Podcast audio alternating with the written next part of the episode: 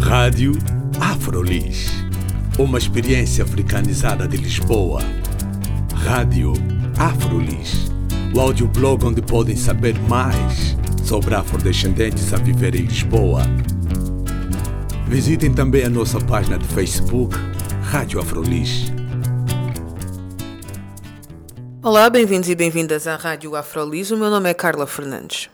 Desde 1978, a produção literária afro-brasileira teve um grande impulso com a criação da série Cadernos Negros, organizada pelo coletivo Quilombo Hoje. Ao longo de 40 anos foram publicados volumes dos Cadernos Negros, alternando-se entre contos e poemas, tornando-se uma forma de veicular a cultura, o pensamento e o modo de vida dos afro-brasileiros. 40 volumes passados reconhece o contributo dos cadernos negros para a visibilidade de autores afrodescendentes e o fortalecimento não só da literatura negra, mas também da produção literária das periferias. Esmeralda Ribeiro é uma das fundadoras e conta-nos mais.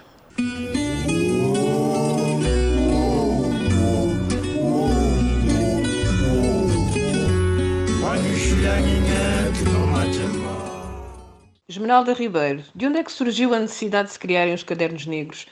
O Quilombo de Literatura é um, é um coletivo de escritores e escritoras afro-brasileiro que, que tem sede em São Paulo. Ele foi criado para discutir a, a, a, literatura em si sem, sem aquele aprofundamento, Uh, mas é por questão estética, mas não tinha muito, muito a ver com, o, com os cadernos negros, eram duas coisas distintas.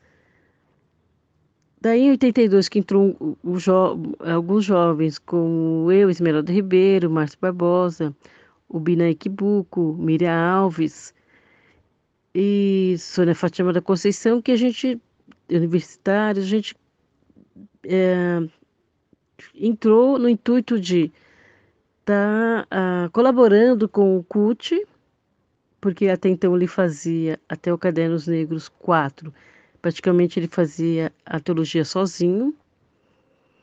E a gente acabou entrando no Quilombojo também para dar esse reforço, para dar essa ajuda, uh, para que o Cadernos Negros não fosse só feito sozinho pelo CUT.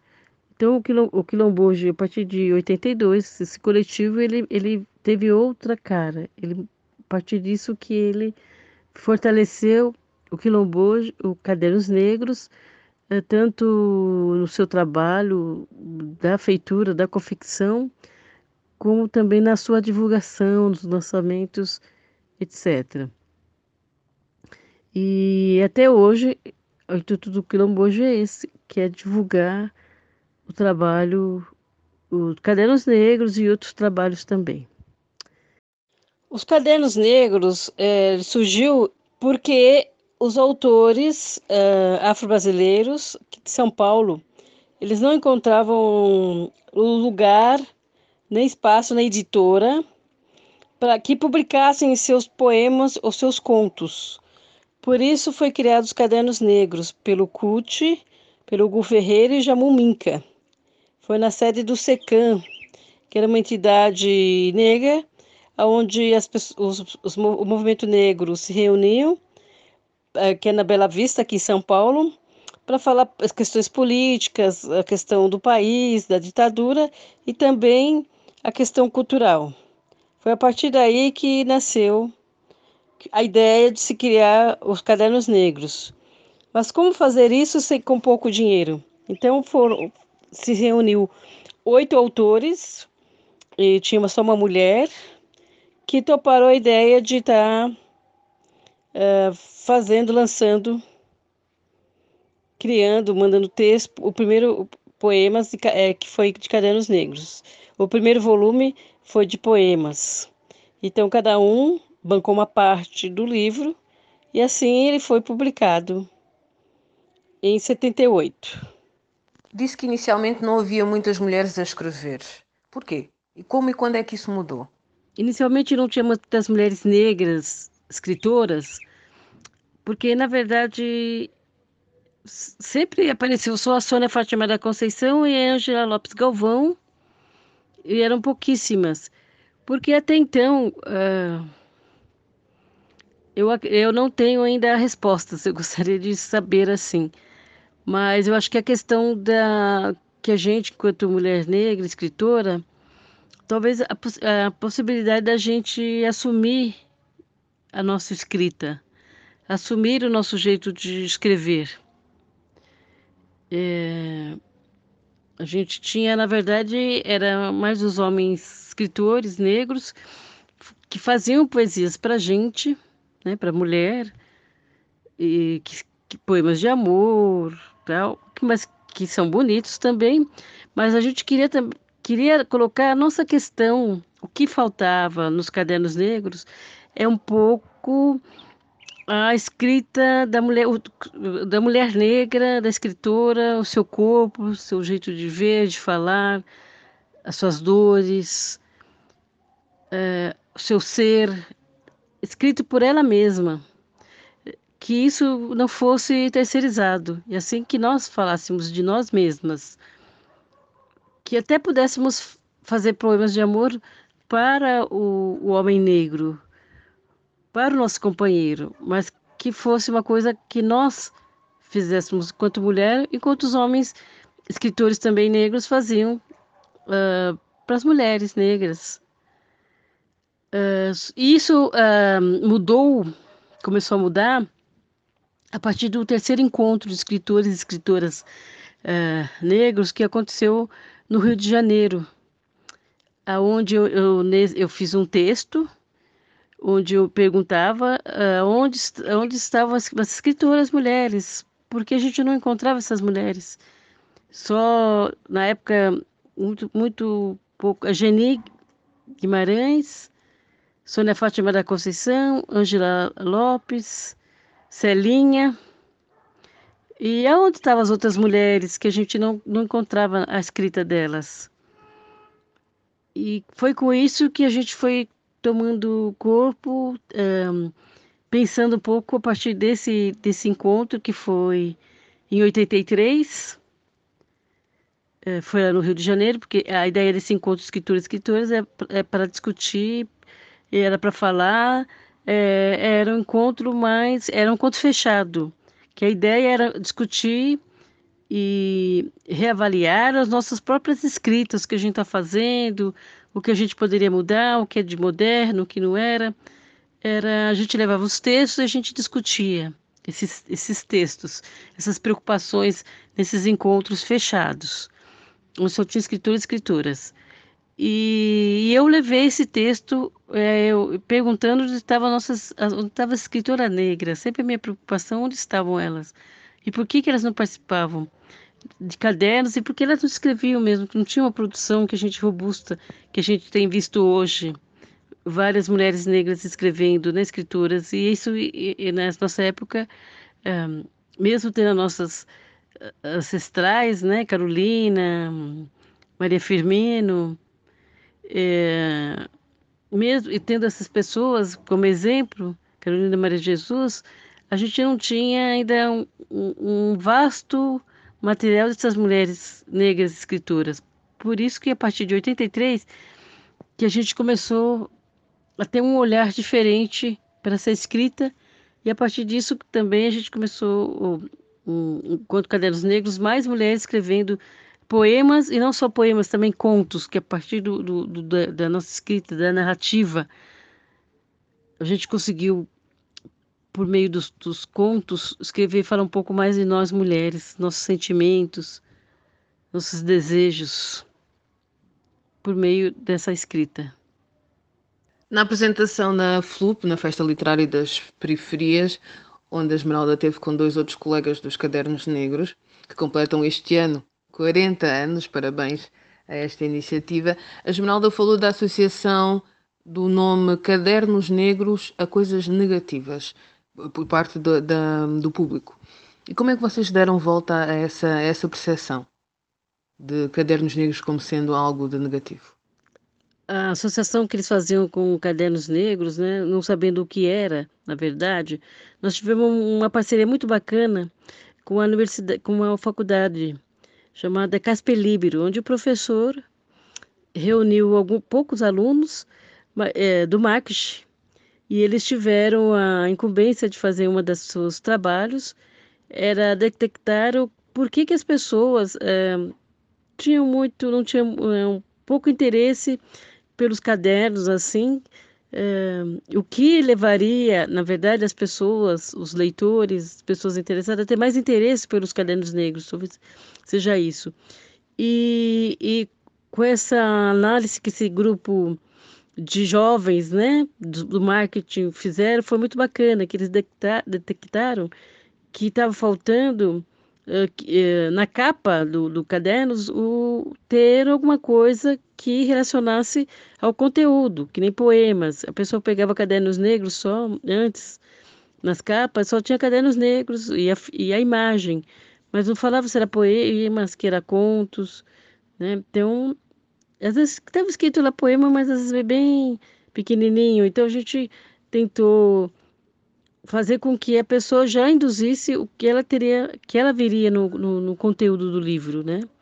É, e na verdade essa coisa de, de superar essa coisa negativa é o, é o trabalho árduo de todos os anos de estar tá lançando, de estar tá divulgando, de estar tá publicando a, a, a, série Cadernos Negros e que, e que as pessoas é, cheguem a um ponto de saber que lá, quando elas querem ver o texto, tem muitos pesquisadores, seja negros ou não, que encontram uma, uma rica uh, literatura, um material uh,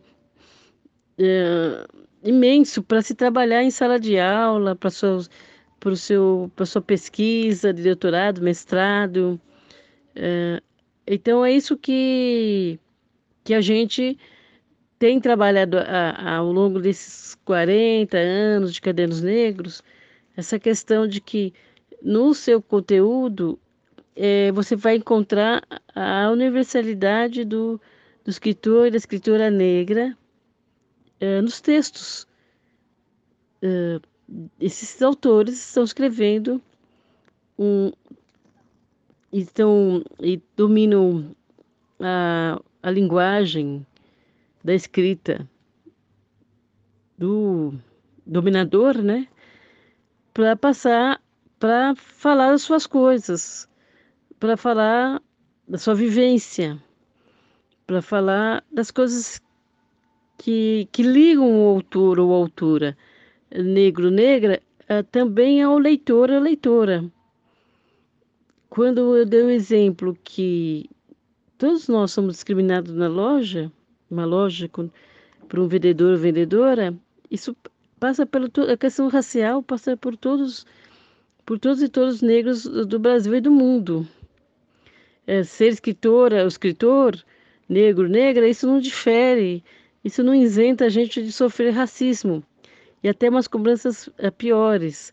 A desconfiança, ah, você escreve porque no Brasil, por exemplo, é, existe um certo padrão de ser escritor. E, mas por que que você você escreve é uma certa desconfiança? Mas será mesmo? Será que é verdade que você escreve? Por quê? Porque existe o padrão que é, é branco, mais homem, homem branco, que escreve. Então, esse padrão, e quando é mulher, ela geralmente, mulher, ela é branca também, ela tem um padrão de vida melhor. Então, são, são características que a gente foge muito dessas características. A gente está no meio da moçada, a gente está vivendo, está nas periferias, porque mora na periferia, porque vive a violência da periferia. E a gente conta isso nos nossos trabalhos. E é uma edificação da leitura, porque você se vê, como diz, disse bem o Márcio, a gente se vê representado é, quanto texto nessa literatura. É, de uma forma que a gente trabalha o conto, poema, de que você, na sua sensibilidade contra o leitor e leitora também, consiga pegar é, sentir e traduzir por meio daquele poema ou aquele conto uh, a sua humanidade. um pouco da sua história. E que muitas vezes a gente sabe que isso tem impacto positivo na vida das pessoas. Quantos livros e quantas pessoas a gente já ouviu falar de negras e negros que, por meio de, de ter contato com cadernos negros, por exemplo, mudou radicalmente a sua vida para melhor. Outros questionamentos, abertura, visão do mundo. É isso que, que deixa a gente é, contente pelo nosso trabalho de 40 anos de Cadernos Negros. 40 anos passados, quais foram os momentos assim mais marcantes e que contribuíram para a formação de uma literatura negra, na sua visão?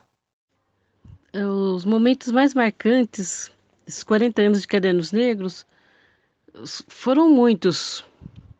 Podemos enumerar muitos, mas destacando pela projeção da escritora Conceição Evaristo, que ela tem viajado pelo mundo e tem, tem dito nas suas falas, nas suas intervenções, nas suas entrevistas, que quem ajudou, quem lançou, ela que ajudou fortalecer o seu trabalho foi participar da série Cadernos Negros. O, a, a, a importância dos cadernos negros apesar que as pessoas colaboram um pouco com o trabalho financeiramente, é que nós podemos ser independentes quanto à nossa escrita. Não temos que seguir uma linha editorial rígida, como se fosse uma grande editora. E a grande importância uh, é que as pessoas realmente podem falar de uma literatura negra sem achar que isso é coisa de militante negro ou negra. É saber que existe a história dele, que, que nós ajudamos a construir a história da literatura negra ou afro-brasileira é, no Brasil. É, daqui um tempo pode se discutir qual a sua importância ou não, mas o, a sua importância ela existe porque uh, com essa com essa durabilidade dos cadernos negros possibilitou que outros jovens escritores, mesmo não participando de cadernos negros, mesmo em torno, publiquem seus trabalhos, tirem seus trabalhos da gaveta e, e, e em meio desse todos os escritores e escritoras jovens vão surgir também ótimos escritores. E que se a literatura também, é, a literatura negra ou brasileira, ela tem dado um subsídio é, muito rico para quem está fazendo doutorado, mestrado, pesquisador. Como também nas escolas. Tem, nós temos muitos parceiros com professores e professoras que têm levado o nosso trabalho também para os seus alunos. E seus alunos têm feito um trabalho muito rico Cadernos Negros, participar de Cadernos Negros, não é estar dentro de nenhuma caixa. É que você faz parte um movimento para se fortalecer enquanto escritor e escrituras. A gente, nós, enquanto organizadores de Cadernos Negros, eu, Esmeralda Ribeiro e Márcio Barbosa, que estamos à frente da, da publicação, como organizadores, intuito é que a pessoa publique nos cadernos, mas que esse texto, seja poemas ou contos, e nos cadernos tem que ser inédito, os poemas ou contos. É uma antologia que se alterna, que é lançada anualmente. Esse ano, nós vamos lançar 41, vai ser de poemas. Os ímpares, poe, poemas e os pares, contos. Nosso intuito que a pessoa reúna, o trabalho é dela, do autor ou da autora. De, publicado nos, nos cadernos negros, a gente, é nosso lema, é, além de dar o retorno uh, por, uh, por escrito para o trabalho, para o trabalho dela, para, para que a pessoa possa dar um outro olhar e revisar o seu trabalho que isso é muito importante, dar esse retorno também para o autor ou autora, mas que depois disso, depois de publicado em cadernos, o, o, trabalho é do autor ou da autora. Ela faz, é, ela reúne esses trabalhos, faz mais alguns inéditos e faz seu próprio livro. O, é o diferente, é um, há um diferencial, uh, por mais que fale um pouco do processo de avaliação dos cadernos negros, mas há uma diferença, é, a gente tem percebido o diferencial dos textos, poemas ou contos, quando ele passa nos cadernos negros, passa pela avaliação, ele publica, quando ele faz um livro, acrescenta outros trabalhos junto, que às vezes o trabalho que foi avaliado nos cadernos negros, ele fica muito mais rico, muito mais robusto, fica muito mais consistente. E por isso que também a gente prioriza e, e, e enfatiza a questão da avaliação, de se avaliar o texto. Por isso que a gente trabalha com pseudônimo. E não uh, avaliar o autor ou a autora. Porque o que a gente quer é que, que existe uma, talvez, uma proteção, uma forma de poupar um pouco esse autor, essa autora, quando ele, ele publica seu livro ou publica seu texto para o mundo, porque ele vai estar sujeito, aberto às críticas, a elogios. A gente tenta fazer com que ele receba mais elogios uh, do que críticas negativas. Para que isso também não, não desestimule o autor ou a autora de não publicar mais. A questão da rejeição para nós negros e negras é uma coisa muito muito forte, porque a gente sempre recebe não, sempre é o outro, sempre não tem fala, voz, em qualquer parte do, do país. E quando a gente tenta entrar no mundo literário, que é o mundo branco, e também a gente é rejeitado, aí isso estimula muito. Por isso que muitas vezes a gente procura fazer que as pessoas participem de cadernos para ter esse ânimo, para se contaminar, para nós nos contaminarmos com essa energia da escrita e que e, e criar um território literário onde a gente possa dizer que nós podemos criar, podemos escrever sobre tudo que nós quisermos com a nossa vivência brasileira. É isso. E o número de escritoras e escritores que tem agora, que tem, que tem livros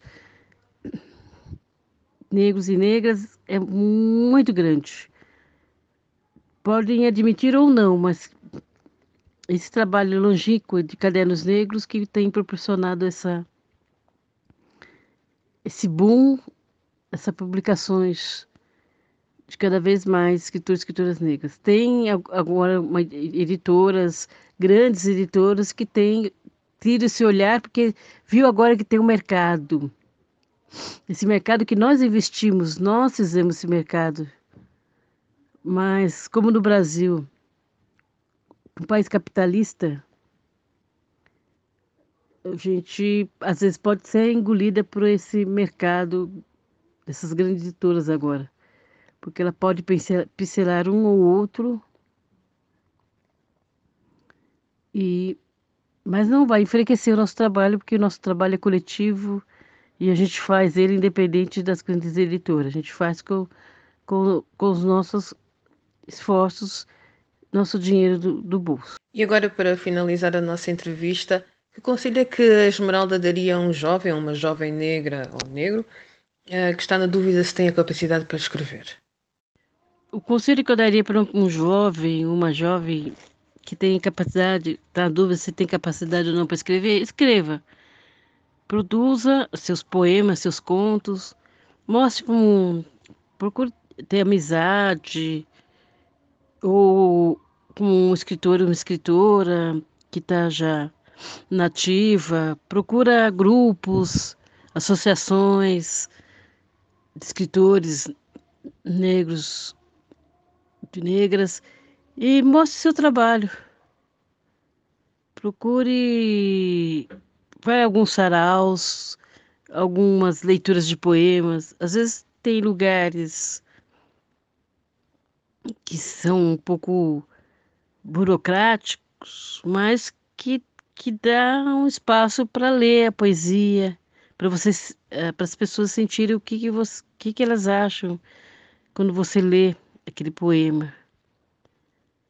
Ou reúna algumas pessoas que sejam afim, né, negros e negras que também gostam de escrever com você e marque um bate-papo, uma conversa na casa de alguém, em algum espaço cultural, conversas, uh, leituras, sem qualquer objetivo de publicar, pode publicar ou não, também são caminhos de, de conversar, de eu sempre também participei de de grupos, sempre fui, fui na União Brasileira de Escritores, que tinha aqui em São Paulo. Eram pessoas. Essa união de escritores tinham brancos, negros, mais brancos do que negros, mas a gente, a partir da gente se reunir ali, de lá a gente ia para outro lugar, nós negros íamos falar um pouco mais do nosso trabalho, de conversar um pouco mais sobre a vida. É assim que a gente vai se formando quanto leitor, quanto escritor, escritora. Não tenha medo, tem que produzir. Não pode desistir. Mesmo que, que haja alguém que queira fazer uma crítica mais aguda, não se pode desistir. Tem que ver re relevância disso e seguir em frente e fazer outros trabalhos outros e outros outros contos, poemas, romances, novela, filmes, roteiros. Enfim, enfim, se é abrangente, vai caminhando, vai fazendo. Que a questão, acho que a escrita é uma coisa de momento. Às vezes você pode fazer um, um poema, uma, uma sacada de um poema, um super conto. Às vezes você pode fazer um poema também não muito legal, um conto não muito legal, mas é é só você escrevendo, fazendo, reescrevendo, reescrevendo. Não tenha medo de mostrar. Eu acho que tem que mostrar.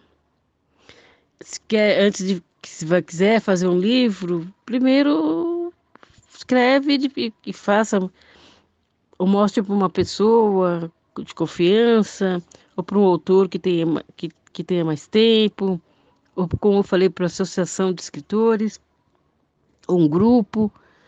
O importante é mostrar o trabalho, é o diálogo.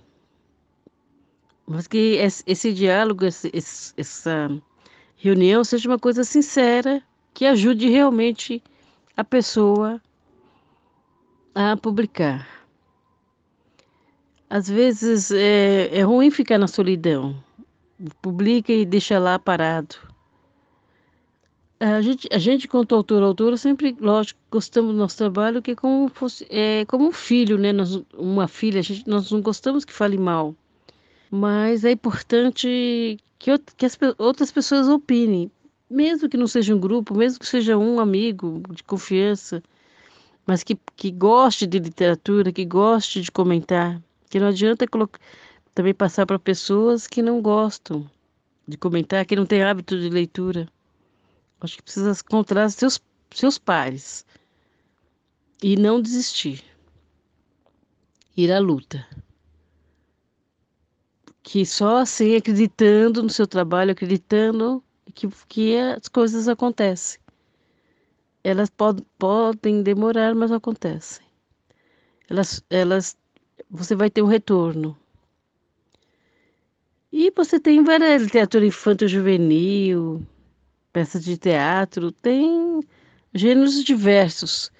Se você não se encontra num quanto contista ou, ou, ou como o, criador de poemas, tem inúmeros outros gêneros que você pode se encontrar.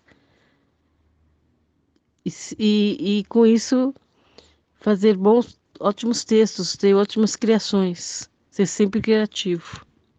E se as pessoas quiserem entrar em contato convosco, seguir o vosso trabalho, como é que elas podem fazer? Os nossos contatos, quem, quis, quem tiver interessado em conhecer os cadernos negros, o Quilombo hoje, a gente tem um site www.quilombohoje.com.br. O quilombo é a palavra quilombo escrita com Q de queijo, quilombo bemudo, H-O-J-E. A ideia da palavra quilombo hoje é sempre é um quilombo de pessoas, de ideias de, de escrita atuais. Quilombo hoje, sempre, né? Sempre atualidade. E nós temos uma página no Facebook, que é quilombohoje.com.br, que é Quilombo Hoje, né? Literatura. E a gente tem nosso e-mail também, que é quilombohoje.gmail.com.br. Palavra quilombo escrita com Q de queijo, quilombe bemudo, H-O-J-E, tudo junto, quilombehoje.com.br. E todos os nossos materiais de, de contatos você vai encontrar assim. Quem quiser escrever, quiser conhecer um pouco o nosso trabalho, tiver aqui no Brasil, tiver aqui em São Paulo, quiser nossos lançamentos, ah, nós fazemos eh, lançamentos em dezembro, praticamente sempre no dia 14 ou 15 de dezembro, da segunda semana, né? E a entrada é franca. É importante que, ressaltar que os nossos lançamentos ah, a gente tenta também trazer outras linguagens, como dança, música, declamações, mas que fortalece o conteúdo do, do livro lançado, do volume lançado, seja poema, seja contos. Tá? Obrigada.